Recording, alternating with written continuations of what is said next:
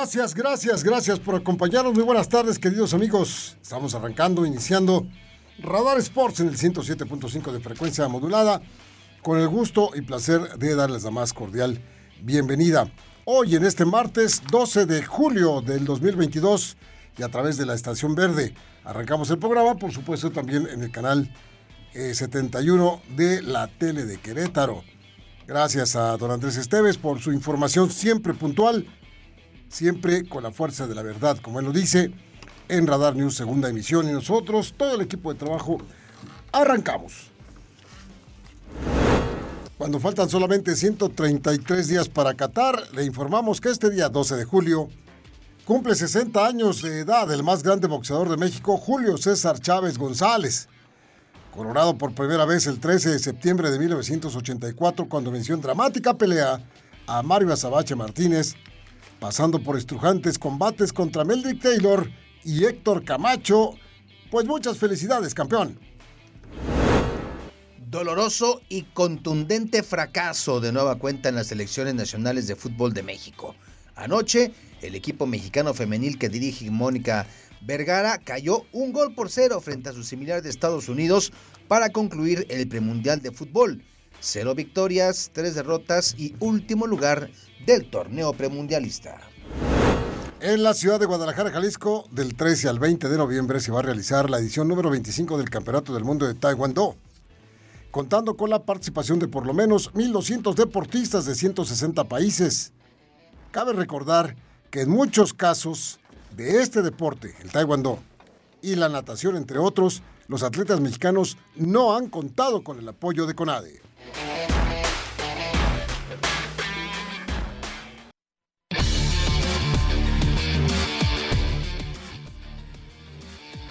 Muy bien, queridos amigos, les saludamos con muchísimo gusto. Don Víctor Morroy, ¿cómo estás, compañero?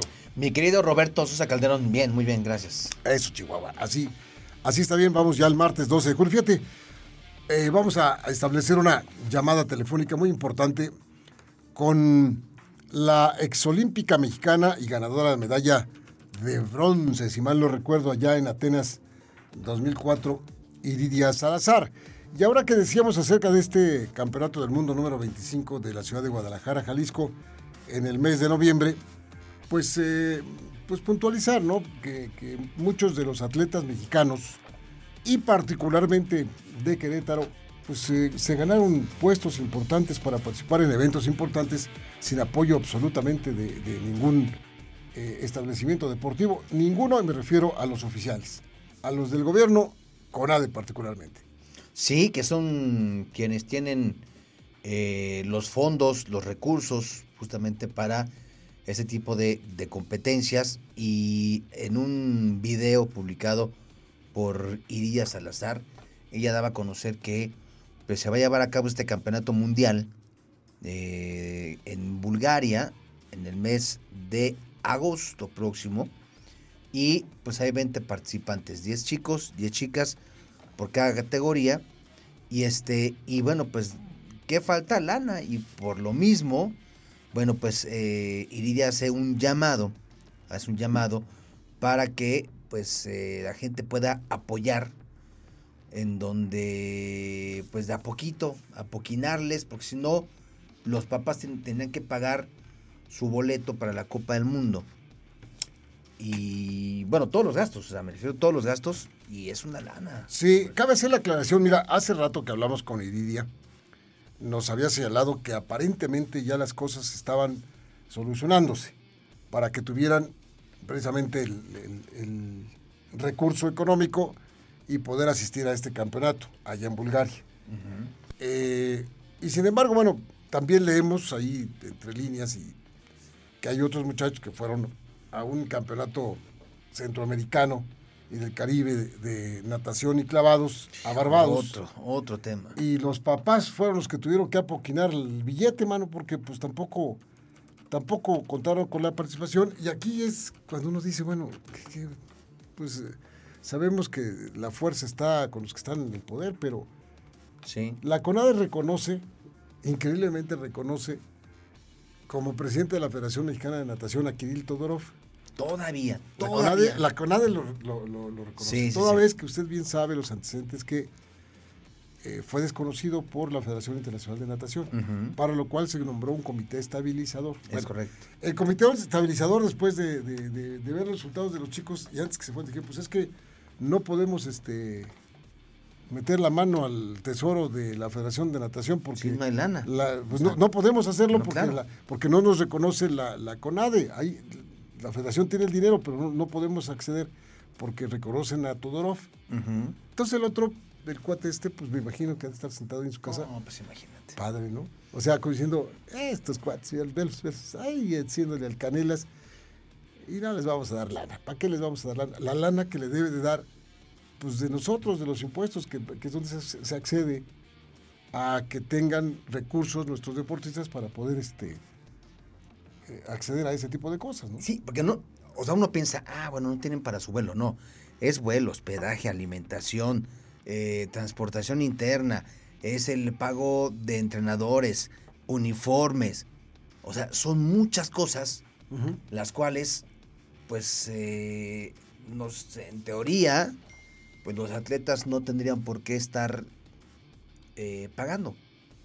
O sea, no, no hay, no hay razón por la que no puedan este, tener este, este apoyo y tristemente en esos temas de burocracia, en el caso del taekwondo, o en estos temas de necedad, en el caso de la natación, pues los chavos quedan ahí y entonces, pues Bueno. su, su eh, es- esfuerzo, Bueno, su bueno. presentación, todo, pues se puede ir a la basura si simplemente, Eh, pues no. Ya, eh, ya estamos, mira, ya, ya tengo la comunicación con Iría, este, mi querido Víctor, y vamos a establecer contacto con ella para que escuchemos esta charla. Estamos, Iría, muy buenas tardes, muchas gracias por tomar la llamada.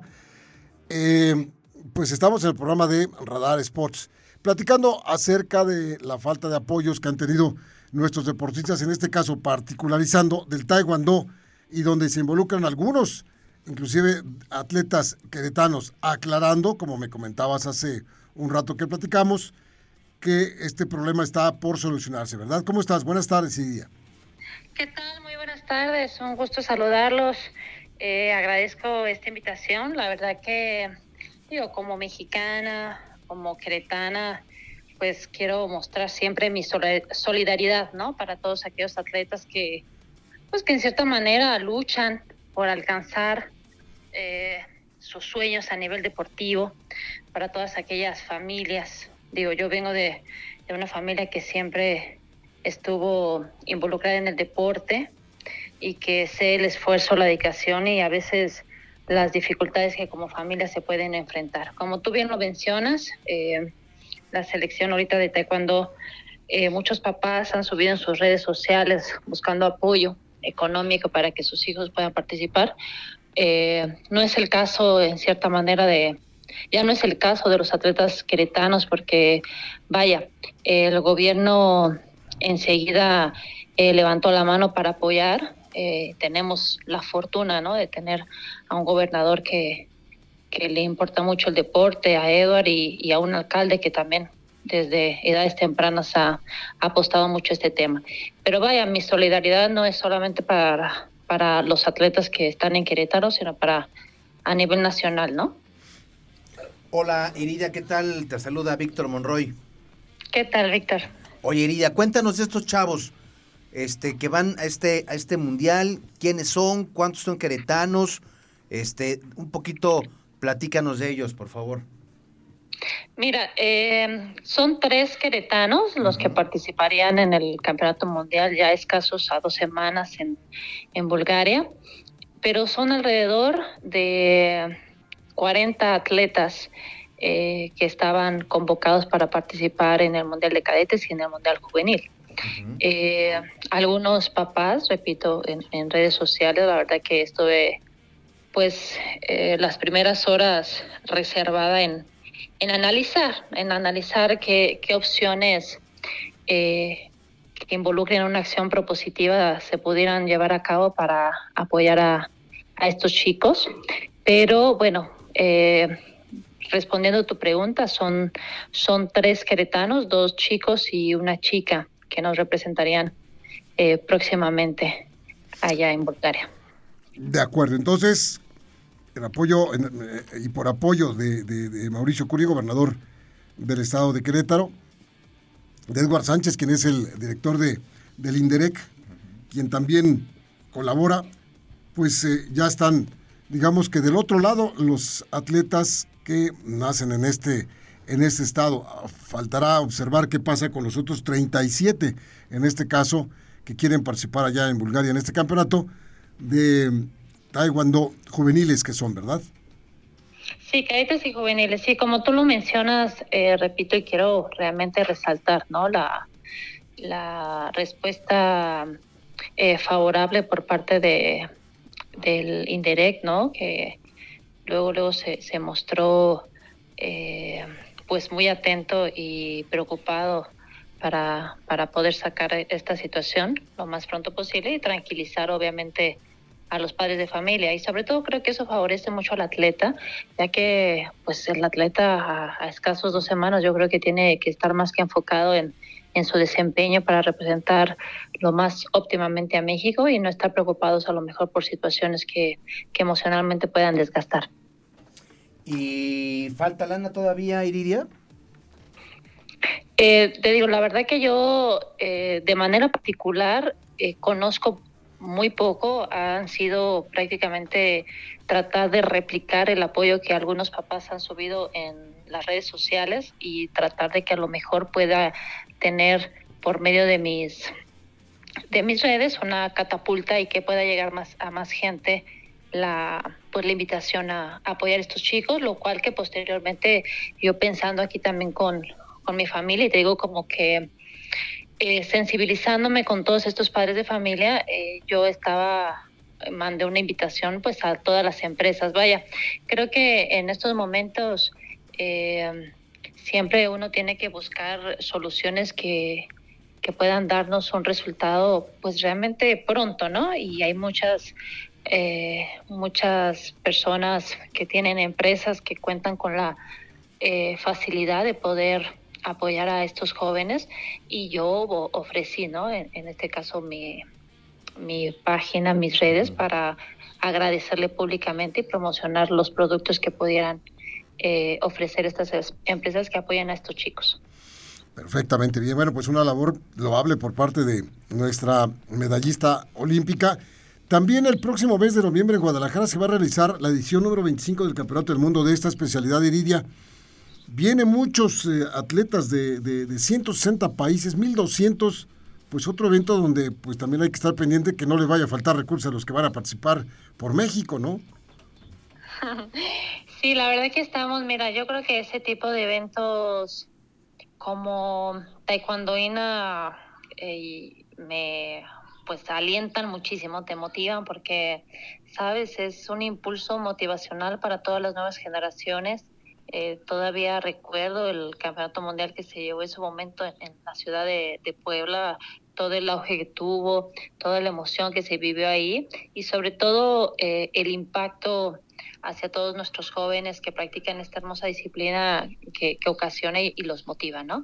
Eh, yo estoy pues realmente contenta por, que se pueda traer eventos eh, de tan grande eh, magnitud y, y, que vaya, que podamos vivir esta emoción prácticamente en nuestro país, pues muy contenta, ¿no? Aunado a eso, pues quiero en cierta manera desearles mucho éxito a la selección mexicana que nos estará representando.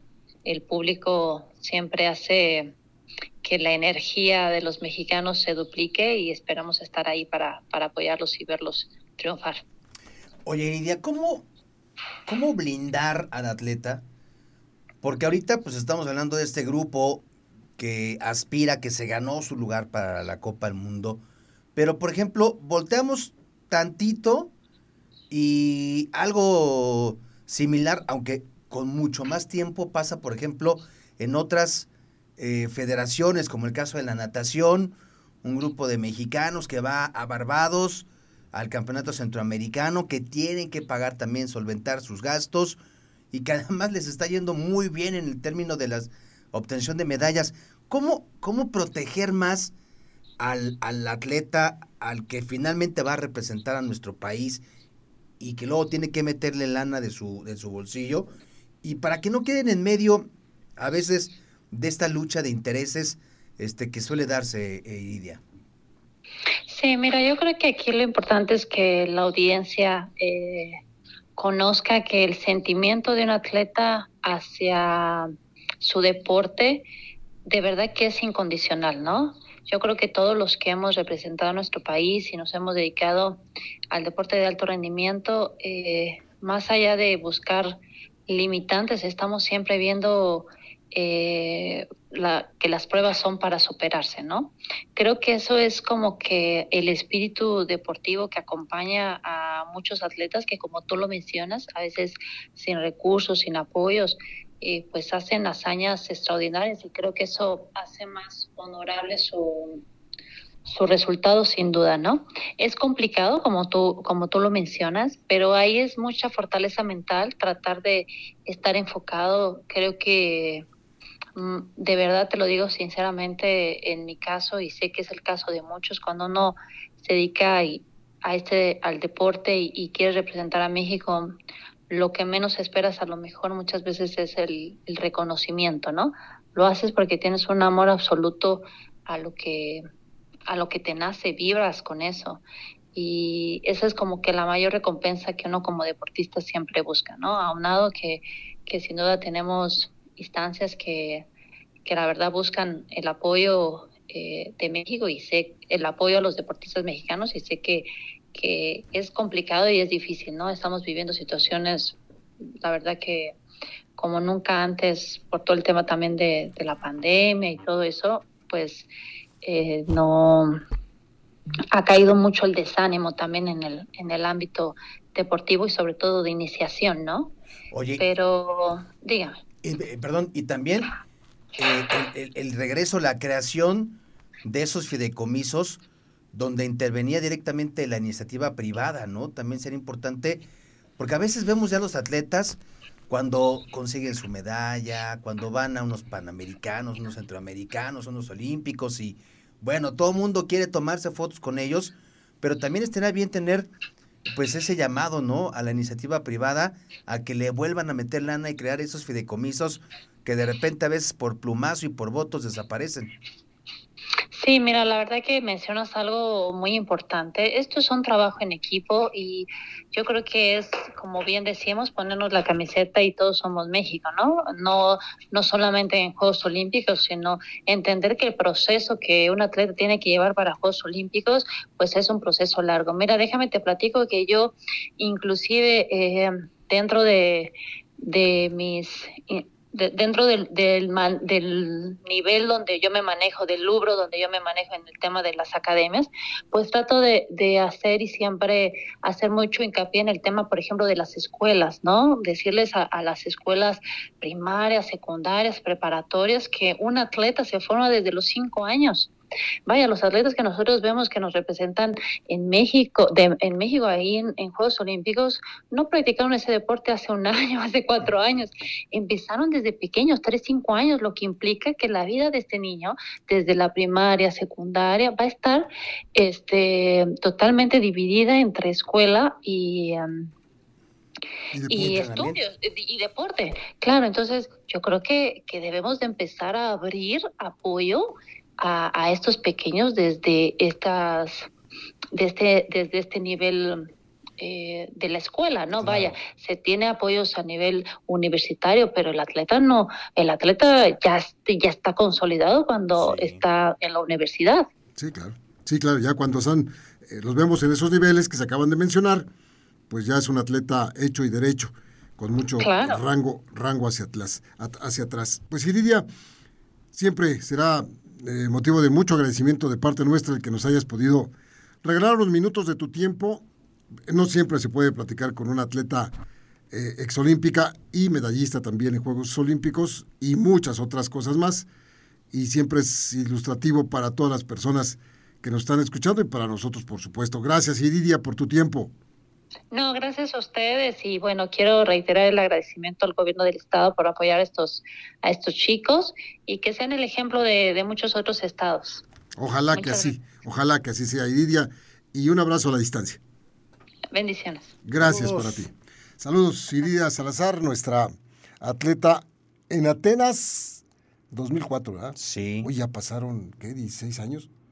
4, 16, 18. 18 años, ya pasaron. Apenas veíamos que ella y Oscar, su hermano, estaban compitiendo por las medallas y ahí Sí, estaban. y- todos nos emocionamos pasado- con, con los hermanos Salazar. Sí, ¿no? sí, sí. en- y- Con Víctor con Estrada. Víctor Estrada, que eran más o menos de aquellos, Sí. de aquellas épocas. Bueno, Oye, pues plausible, ¿no? Ahí, este. Aquí sí se critica cuando no se hacen bien las cosas, sean privados, sean gobernantes, lo que sea, pero también es plausible pues, que le entren al quite, ¿no? sí, sí, no todo el mundo expone su tiempo, sus intereses, todo por, por ayudar. Sí, sí, y sí, acá es una causa que, por supuesto, es plausible, como bien lo dices. Bueno, nos vamos a la pausa, Vic. Sí, vamos. Oye, me, me estaba acordando ahorita. ¿Te acuerdas de los. Iba a dar risa, pero está, está feo. Solo pasa en nuestro México mágico. ¿Te acuerdas los boxeadores que iban a ir a, a- a- también a Juegos Olímpicos que tuvieron que subirse a los microbuses a botear? Sí, sí, ahí los mandaron, ¿eh? Ahí, ahí fue así como una... ¿Hubo jiribilla? Ah, sí, por supuesto. Imagínate, estás hablando de la Federación Mexicana de Boxeo bueno, que, no. que todas tiene- las federaciones que- tienen. Todas las que tiene federaciones tienen. directivos que, fíjese usted, creo que don Porfirio era aspirante al Colegio Militar, don Porfirio Díaz, y este ya estaba ahí en la Federación Mexicana de Box. Y sigue, Ya se había reelegido. imagínense, veces. ya se había reelegido tres veces y sigue, estamos en ¿Qué, 2000. qué, federación 2000. no? A ver, déjame pensar. Hasta la que no. más que usted se imane, tiene, tiene lana y tiene sus, sus luchas de poder. Sí, sí, sí, sí. Imagínate, imagínate esa clase de personas que tra- han est- no, no trabajan, han estado ahí de tanto tiempo. No se van a ir, es No como, se la- van a ir. es como las rentas congeladas. Sí, sí, sí. Ahí sí. se van a estar. Bueno, vamos a la pausa, no nos tardamos nadita. Esto es Radar Sports. Volvemos.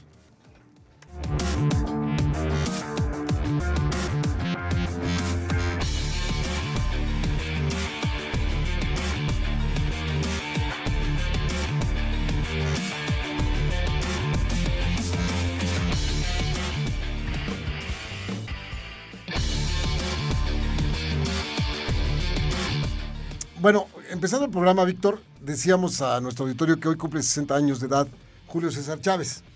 Está en la Ciudad de México, está haciendo en este momento motivo de un ágape, de una recepción muy especial de la gente del deporte, de la gente social, de la gente que le reconoce como lo que es, y yo, yo me sumo en esa lista, el más grande y el mejor boxeador mexicano de todos los tiempos.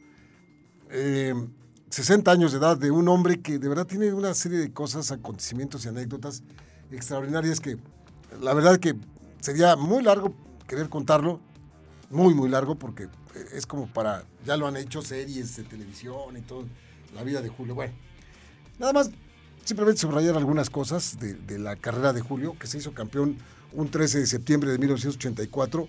Fíjate que ni siquiera era favorito en esa pelea por el Campeonato Mundial Superpluma en contra de otro paisano, Mario Martínez, el famoso Azabache. Fue allá en Los Ángeles la pelea y que gana Julio. Noqueó al Azabache en ocho, en ocho episodios y de ahí, de ahí nació una, extraordinaria leyenda mexicana en cuanto al boxeo y me parece que el deporte en general. Julio pertenece a esa camada de tres colosos, los íconos del deporte mexicano, las tres leyendas del deporte mexicano como son Fernando Valenzuela, Hugo Sánchez y Julio César Chávez, contemporáneos, por supuesto. Lo cual es un lujo haberlos tenido actuando en, esas, en esos momentos, en esas épocas. Y Julio estableció a través de, de- de- de su carrera pues varios récords. Mira, por ejemplo, el muchacho tuvo 90 peleas profesionales, sus primeras 90 p- peleas profesionales llegó invicto. Él quería llegar a 100, pero él lo dice, se me atravesaron las drogas y ya no me dejaron.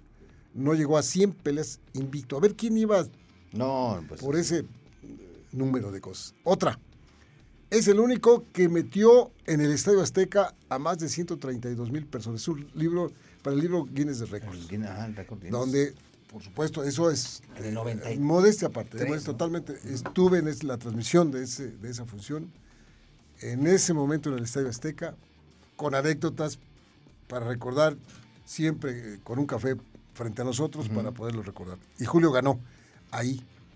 También una de las peleas que han sido calificadas como de las más dramáticas en la historia del boxeo, la que protagonizó en el año 1990 en contra de Meldrick Taylor. Usted que le gusta el boxeo, usted que sabe de boxeo, sabe que se enfrentó a un atleta formidable, maravilloso atleta que venía de ganar eh, medalla de oro en los Juegos Olímpicos de Seúl 1988, venía de ganar la, la medalla de oro Meldrick Taylor y era la joya de la corona en ese momento del boxeo estadounidense. Además, también campeón del mundo invicto. Julio llegó como campeón mundial del Consejo Mundial de Boxeo y Melly Taylor llegó como campeón mundial de la Federación Internacional de Boxeo. Los dos invictos. Y la pelea fue dramática, dramática. Cuando usted tenga la oportunidad de ver la, la pelea, impresionante la cantidad de golpes que se dieron estos dos eh, colosos arriba del cuadrilátero. Ganó Julio y ganó por nocaut.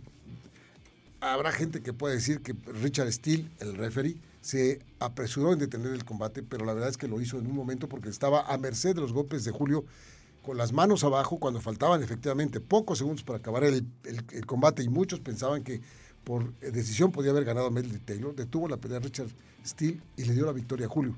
Gran pelea. Tuvo la oportunidad de estar en la pelea de, de Héctor el Macho Camacho en el Thomas and Mack Center allá en Las Vegas. Pero estuve también todavía en el proceso desde México, cuando se acabaron. Antes eran las cajitas famosas, esas cajitas que te daban el pago por evento para que te conectaras en, en tu televisión y poder ver la pelea. Se acabaron.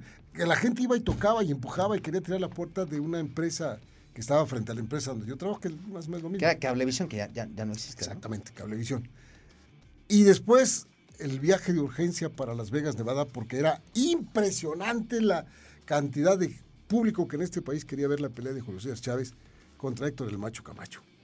Ese tipo de, de cosas que tengo aquí en la cabeza y muchas otras. No, eh, estaba leyendo aquí una serie de, de- de- datos, este, de esos datitos, pero pues, no hay nada como, como lo que viviste con él eh, en, su, en su mejor época. Ujú. Un hombre que quizá no, bueno, no quizá, no, no consiguió la fortuna, la lana que hoy tiene el Canelo, por ejemplo. Pero creo que sí tiene algo que no tiene el Canelo. Carisma. Clic con la gente. Sí. Un hombre al que se le ha perdonado muchísimas cosas que la gente lo, lo, lo, lo, lo arropa como, como uno más de la familia, ¿no? Como uno más de la familia. Como uno más. Y esas cosas pues, se nace o no se nace Sí, con si ellas, lo ¿no? tienes o no lo o tienes. no lo tienes. Y todavía a sus 60 años va a regresar al ring.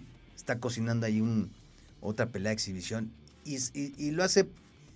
Él dice: Yo nada más lo hago porque quiero demostrarle a la gente que si nos cuidamos y que si hacemos ejercicio, a los 60 podemos hacer este tipo de cosas, ¿no? Le dice Julio que entre otras cosas que también son muy plausibles de él, las casas que puso tanto en Culiacán como en Tijuana Sí. para ayudar a personas que cayeron en el problema de las drogas. Y una de las frases de Julio es, si yo pude, tú también vas a poder. Sí. A la- para convencer a las personas que él salió de este infierno que debe ser estar metido en, en drogas para, para decirle al mundo, aquí estoy y lo hace bien. Y qué bueno que Julio está bien, está sano. Son ya 13 años que Julio César está limpio, absolutamente. Y ahora batallando con otras cuestiones familiares, pero que no, sí. que no tiene nada que ver con esto, que es el, el, el cumpleaños número 60 de este formidable, de este formidable boxeador. Y sí, creo que dentro de las cosas que, que se tienen en un currículum particular, en mi época cercana a. Julio es una de las que atesoro con mucho cariño por muchas razones y la principal es una gran amistad con, con él. Y no, no, no es ninguna presunción, es, créanme que fue mucho tiempo, su- tuve la fortuna de ser el relevo de quien cubría a Julio César Chávez para la televisión y me tocó casi ocho años estar pegado con, con él y su familia y es, ustedes se pueden imaginar la cantidad de anécdotas No, bueno. de las buenas, de las regulares y de las malas, o sea, de, Generoso de también, todas. Ah, por supuesto. Ahora que tocas el punto y que pocas veces se ha tratado, inclusive las mismas series, que Julio, en muchas partes necesitadas de la ciudad de Culiacán, Sinaloa, le decían, bueno, ustedes saben que la familia de Julio, y yo en lo personal también tengo el gusto de decirle Cacho, porque así le llama a sus hermanos, así le llamábamos, así, Cacho, así le llama a su mamá, doña Isabel. Se iba a las partes necesitadas en Culiacán, con camionetas llenas de, de- de despensas, a repartir a la gente todo este tipo de cosas. Y, ¿sabes cómo le decían? Sancacho. Órale. Como si fuera un santo, pues, Ajá. Sancacho. Y tenía eh, eh, el- el- la recomendación para nosotros, para los medios que estábamos cerca de él, que nadie, por favor, fuera a subir ninguna nota de ese sentido, que no tenía ningún caso subir. Es, es- es otra cosa, fuera de lo que era el deportista. Y ahora se puede decir porque ya pasaron muchísimos Sí, años. ya, claro. Y el reconocimiento Claro. sigue, sigue ahí, ¿no? Sí, sí. y sí. muchas otras cosas de las historias de Julio César. Polémico también. Ah, bueno. Julio César Chávez, ¿no? Hubo, pues, yo me acuerdo a finales de los noventas, cuando Hacienda lo, lo mandó llamar, le dijo, a ver, creo que debes ayudar. Ese proceso también lo vivimos muy cerca. Unos cuantos, unos cuantos milloncitos. Sí, sí, sí. Y Este- finalmente, fíjate, finalmente con la ayuda de, bueno, la ayuda de gente cercana a él, Ajá. salió adelante, pagó, estuvo limpio y ¿Quién ayudó? ¿Quién ayudó? ¿Un, No, ayudó gente muy ¿un cercana. presidente o quién, o quién ayudó? no, no, no, no, fíjate, no en ese rango, ¿eh? no en ese rango. Yo te lo puedo decir que no fue en ese rango, pero sí fue gente muy cercana. a él. Amigo, amigo de, de- de los políticos, amigo, de los buenos y de los malos Sí, sí, también, sí. ¿eh? Amigo que dijeron, no, él no va a estar en ningún problema en ese sentido, porque lo querían eh, torcer con mucho dinero y salió adelante. Sí, sí, sí. Y salió adelante. Pues- Amigo y amiga. Sí, sí, Y sí, hasta, sí. Ahí la, hasta ahí la dejamos. Entonces, em, pues me da mucho gusto que, que hoy lo estén festejando como, como se lo merece. La verdad que se lo merece y mucho. A ese formidable boxeador mexicano que nos hizo pasar momentos muy, muy, muy agradables y momentos muy, muy, muy tristes. Fíjate, ¿sabes qué? Lo, lo- lo- lo más impresionante, Robert, a sus 60 años, libró el tema de las drogas, mantiene eh, o ha mantenido una, este, eh, cercanía con, la gente, pero también ha ayudado a otros del medio del, del box. Se le ve entero, ¿no? Y hay otros boxeadores que con menos años y con menos logros se han perdido, se han quedado sin lana, están ahí batallándole. No es fácil lo que ha conseguido Chávez, ¿eh? No, no. No, no es fácil, no, No, es fácil.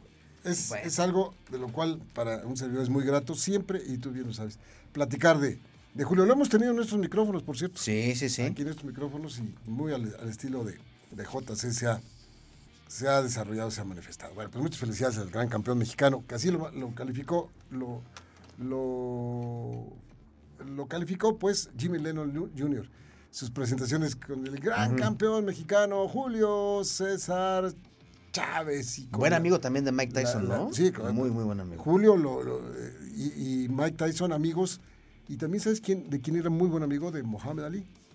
Órale. Mohamed Ali estuvo en entrenamientos de Julio César Chávez. Mohamed Ali fue a peleas de, de Julio César Chávez en reconocimiento a, a- a la formidable No, pues, calidad, Imagínate nada más. formidable calidad del peleador mexicano. Es increíble y es extraordinario repasar ese tipo de cosas. Y un saludo también en este momento para Rodolfo, su hermano, para Rodolfo el mayor, que, que él, junto con Rafael en paz descanse, el borrego, el otro hermano, fueron los que introdujeron a Julio a escondidas al mundo del boxeo, porque siendo el más chico, no quería doña Isabel que Julio le golpearan como golpeaban a los hermanos. Porque decía Julio, muy al estilo de Julio, y usted nada más discúlpeme esta, esto que voy a decir, pero así lo decía Julio y me acordé porque, no, pues es que tengo una cosa, es que mis hermanos llegan bien madreados. Entonces, perdone usted, pero, pero así decía, y a mí me daba mucho, mucho miedo que llegaba yo así, le digo, y luego, no, pues yo, yo le, prome- fíjate, le prometió a doña Isabel que él se iba a meter a boxear nada más para ah, ya quitarla de que lavara la ropa ajena. Y mira. Y si usted viera la casa que le regaló Julio a su mamá allá en Culiacán, híjole. No, no creo que tampoco era una ¿Qué era de residencia. de eh, pero él era de Sonora, ¿no? Él nació en Ciudad Obregón, Sonora. Y mira, se convirtió en ídolo en... No, pero bueno, todo lo que pasó Julio fue en Culiacán. Claro. Porque, pues ellos, al ser una familia de 10 hermanos, más don, Ro- don Rodolfo y doña Isabel, vivían en un vagón de ferrocarril. Pero llegó un momento en que por un problema que tuvieron los ferrocarrileros, se tuvieron que ir a Culiacán. Entonces Julio llegó chavalillo. No sabe cuántas veces yo le he dicho aquí a, al señor Sosa Calderón que escriba un libro, conoce tanto, tanto, tanto del boxeo, de lo, lo blanco, lo negro, lo alegre, lo triste del boxeo. En unos 10 años me voy a sentar a escribirlo. Ojalá que no, se me olviden las cosas. Ese tipo de historias son... Son muy padres, sí. Sí. Tenerlas en la cabeza y después salen, empiezan a salir cosas como esta charla que estamos sosteniendo con ustedes que, le abran a uno los sentidos y empieza uno a recordar y a, atar cosas de aquellos datos, ya no tanto del boxeador, sino del personaje, del personaje particular que era Julio César Chávez. Extraordinario. Que en su casa, en bueno, ya estoy metido en, en su casa en Culiacán, una casa muy bonita que ahora es un centro de servicio ahí, eh, tenía varios boxeadores hospedados ahí de los que pedían, llegaban de donde tú me dijeras, de Guadalajara, llegaban de Nayarit, de, Tepic, llegaban de Los Mochis. Julio, me das chance, voy a entrar aquí, yo quiero ser boxeador. A ver, ¿y qué? A ver, y ahí los tenía. O sea, estaban ahí un mes, dos meses que iban a pelear y luego de repente se iban y todo. Pero ahí estaban, en una parte donde tenía Julio especialmente unos como, como, como recámaras para que llegaran estas, estas personas. Ahí llegaban y llegaron varios de los que después... Despuntaron. Despuntaron. Así en su casa y oías como si fuera un gimnasio profesional, ahí estaban y luego se los llevaba Rodolfo al gimnasio de ellos, que estaba un poquito más alejado de la casa, para que se siguieran preparando por ahí. Así era, así era.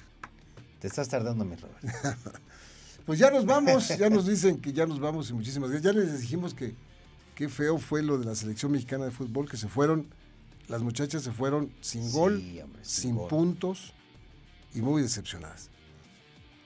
Ya de lo de Mónica Vergara, la técnica, bueno, pues este, ya esperaremos cuáles son las evaluaciones, porque ella dice que va a ser evaluada. Sí. Yo no sé qué van a evaluarle, porque dice que no le van a evaluar nada más el torneo. Pues ¿Qué? ¿Pero qué, qué? más le van a.? Pero dice ella, ¿no? Entonces, ni me quiero meter por ahí, no vaya a sentirse que estoy. Sí, no, sí, no, pero su actuación dejó mucho que desear, por varias razones, y ya México está eliminado. Sí. Eliminado de todo, ¿eh? Eliminado de Juegos Olímpicos, y Copa eliminados de Copa del Mundo. Ya espera hasta el 27 más o menos. Sí, sí, más o menos para el 27. Bueno, pues muy bien. ¿Algo más, mi Roberto? Pues no, ya vámonos porque ya nos van a sacar de aquí. Oye, mañana, mañana vamos a platicar de un campeonato mundial sub-20. Ah, sí. De hockey sobre hielo. Sí, sí, sí. Aquí en Querétaro. Le vamos a dar el adelanto. Es más, creo que hasta invitados tenemos. Mañana van a venir a platicarnos eso. Sale, vale. ¿Va? Pues que les vaya muy bien, buen provecho. Están comiendo. Gracias. Vámonos, Vic. Vámonos, mi Robert. Gracias. Hasta mañana.